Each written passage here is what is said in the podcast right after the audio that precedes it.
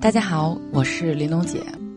今天我们要聊的呢是关于如何让你们成为彼此的灵魂伴侣。每次在问姑娘们对感情生活有哪些期待的时候呢，我总是毫不意外的会听到这样的话：我希望找一个灵魂伴侣，我希望和我的伴侣能有触及灵魂的沟通和理解。记得我在第一次接触“灵魂伴侣”这个词的时候呢，是在看一部美国的爱情片的时候。片中的男女主角经历了生活的种种磨难之后，终于走到了一起。女主角用 “soul mate” 来形容她的爱人。当时我就在想，到底两个人的感情发展到哪种程度，经历过多少精神上的共鸣，才能算得上是 “soul mate” 呢？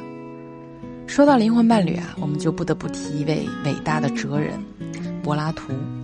灵魂伴侣在很早的时候就被中国人称之为柏拉图式的精神恋爱，指男女之间的关系呢不受肉体约束，而强调精神层面的交往。柏拉图认为肉体的结合是不纯洁的，是肮脏的，爱情和情欲是互相对立的两种状态。当一个人确实在爱着的时候，完全不可能想要在肉体上与其所爱的对象结合。当然呢，在今天，单纯的只是去追求精神、排斥情欲的感情，对我们来说呢太过极端。我们之中啊，更多的是追求肉体和精神上都能达到某种契合的状态。那今天呢，我们就主要来探讨一下。在满足最基本生理需求和物质需求的情况下，如何去追求精神层面高度默契的感情？首先，我们就要了解一下有灵魂伴侣是一种怎样的体验。美国当代心理治疗师、顶尖畅销书作家托马斯·摩尔曾说过：“一个灵魂伴侣。”就是一个我们感到自身与之深深联系在一起的人，好像彼此的沟通和交流，不是出于凡人的刻意努力，而是凭借神的导引。这种关系对于灵魂来说是如此重要，可以说没有什么在生活中比它更为珍贵了。那是一种心灵的高度契合。起初，你们可能同时会说出一样的话，一样的句子。后来发现，原来你们是同一个人。这时候，即使不交流，把自己换到他的位置上，想一想，然后得出的答案是一样的。于是呢，也就不必交流了。一心理在二零一四年做过一个关于名为“灵魂伴侣是一种什么感觉”的问卷调查。他们从六千多份有效问卷中得出这样一组数据：有百分之六十点九的人认为有灵魂伴侣是一种无论怎样都会合适的感觉；百分之五十五点一的人认为有种让自己更完整的感觉；百分之四十三点七的人认为灵魂伴侣带给他们安全感。有百分之四十一点三的人认为灵魂伴侣带给他们熟悉感，还有百分之三十七点七的人认为灵魂伴侣带给他们快乐感。以上的这些数据呢，根据各类人群的不同，在需求细节上也略有不同。比如，更多的男性自愿为其改变的认可度高，而女性则对从一而终的笃定感、安全感。认可度更高，但从总体上来讲呢，有灵魂伴侣的感觉让他们活得更真实，更有安全感。此外啊，我也采访了几位感情生活美满的朋友，从他们的回答中呢，我感觉灵魂伴侣给他们的体验更多的是一种彼此信任、相互依靠的感觉。众所周知，安全感和信任感对一段感情来说有多重要。一个灵魂伴侣就能给你全部的幸福的爱情体验时，我相信会有更多的人渴望将自己的伴侣塑造成灵魂伴侣。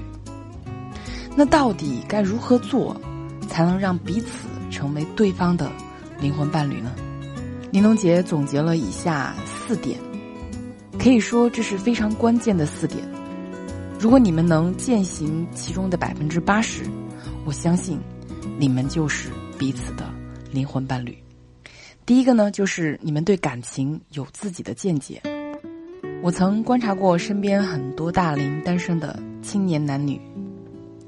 当我问他们对爱情的理解以及对另一半的期待时，很多人的反应都是一愣，显然他们好像并没有很深入的思考过这个问题。之后呢，便是很随意的说：“嗯，找个可以过日子的就好了，各方面条件不错的也可以接受。”除了这些比较浅显的回答，当然也有人会说：“我比较注重感觉，看着有感觉就可以。”很少有人会提及自己对爱情的理解，以及伴侣之间应该要有怎样的精神共鸣。似乎在他们看来，恋爱婚姻。就是找一个还不错的人过日子而已。这样的想法让他们走进了一个很大的误区。我总是在咨询时跟单身的学员们讲：，对于你未来的爱人以及你理想中的婚姻，一定要像画画一样，你需要画出一个大概的轮廓。如果你希望你画的是有内涵的，能一定程度上表达你的情绪和情感，那你就需要在落笔之前有清晰的思路，否则你只会糟蹋一张又一张的画纸。就像那些在感情之路上永远都觉得迷茫的人一样，他们不清楚自己到底想要什么，什么样的感情是适合自己的。如果你一直是这样的一个状态的话，那么你就算是再渴望爱情，也很难。找到合适的，而搞清楚自己为什么而出发，你将会少走很多弯路。第二个呢，就是你们彼此渴望共同成长。所有的关系都是动态的，而真正的爱情应该是两个灵魂的共同成长。就像电影《这个杀手不太冷》里面的梁和马蒂达，一个救了他的性命，一个救了他的生活，他们使对方改变，得到了救赎。也让彼此成长。亲密关系中的两个人，只有保持步调相对一致的成长，才能在精神上同步。近些年，对于社会上屡屡出现的全职妈妈辛苦付出多年后被老公抛弃，男人事业有成后找小三、逼原配离婚的例子，不断让我们体验着爱情和婚姻中的世态炎凉。但这种事情发生后，除了指责爱情的凉薄，我们是不是应该深思，为什么曾经幸福的伴侣会有这样淡的结局？为什么曾经同步的两个人，在历经岁月的洗礼后，会变得比陌生人还要不熟悉彼此？因此呢，如果想要成为彼此的灵魂伴侣，你首先要做的。便是，别让你们的差距越来越大，势均力敌的爱情才会让人更有安全感。第三呢，就是你们之间有着默契的价值追求。记得几年前有这样一则新闻：北大教师王劲松、张梅夫妇，在上个世纪九十年代抛下了一切，遁入空山，寻找他们心中的桃花源。十几年过去了，当记者再次去采访到那对郎才女貌的北大教师时，他们轻松而又愉悦地说：“我们觉得特别好，因为这里特别好，我们可以按照自己的想法构建自己的生活。”其实，在很多人看来，他们过得劳累而辛苦，他们本可以享受更好的人生。就连他的富豪同学看到了他的境况。都忍不住嚎啕大哭，问他这些年到底经历了什么，需要多少钱，他可以资助他。而他们一脸坦然地说：“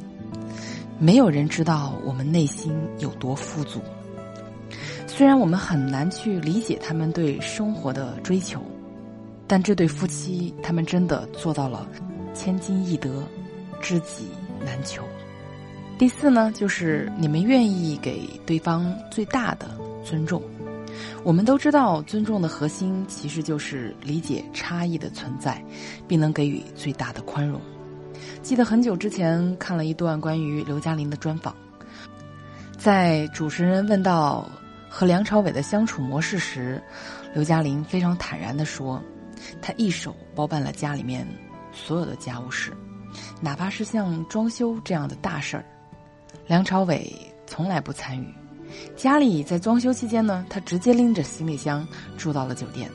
装修完呢又若无其事的拉着行李箱回来。”仿佛一切都是理所当然，但刘嘉玲呢却并没有觉得有任何不妥。她从来不去强迫梁朝伟做他不愿意做的事，而热衷于社交的刘嘉玲有很多的异性朋友，偶尔呢还会传出一些绯闻，但是梁朝伟对此从来都是一笑置之，不予理会。他们的相处模式真正做到了相敬如宾，却又不失生活的情调。其实，无论是在恋爱中还是婚姻中，关系中的两个人啊，从来都是独立个体，彼此有自己的思考、自己的爱好、原则和底线。我们没必要一定要让对方做到跟自己完全契合，给彼此一点空间，只要不去踩情感的红线，两个人的相处会更加的舒适、更温馨，而这也是作为一个灵魂伴侣。该给对方的一种情感体验。杨绛先生在《我们仨》中这样写道：“我们这个家很朴素，我们三个人很单纯，我们与世无争，与人无争，只求相聚在一起，相守在一起，各自做力所能及的事。碰到困难，我们一同承担；困难就不负困难，我们相伴相助。”不论什么苦涩艰辛的事儿，都能变得甜润。我们稍有一点儿快乐，也会变得非常快乐。其实生活的本质很简单，爱情呢亦是如此。玲珑姐在此愿大家都能找到真实的自己，同时呢也能找到属于自己的灵魂伴侣，不辜负自己最好的年华。好了，今天的节目到这里就要结束了。如果你的爱情倘若尚未到来，其实你无需烦忧，也无需恐惧。只要你有一颗渴望共鸣的心，不放弃寻找灵魂伴侣，相信啊，终有那么一个人在转角处与你相遇。如果你想了解更多关于灵魂伴侣的信息呢，可以添加我的小助理小星星的微信号“恋爱成长拼音零零二”，或者关注“恋爱成长学会”微信公众号，说出你的情感困惑，帮你走出情感误区。愿你成为更好的自己。我们下期再会。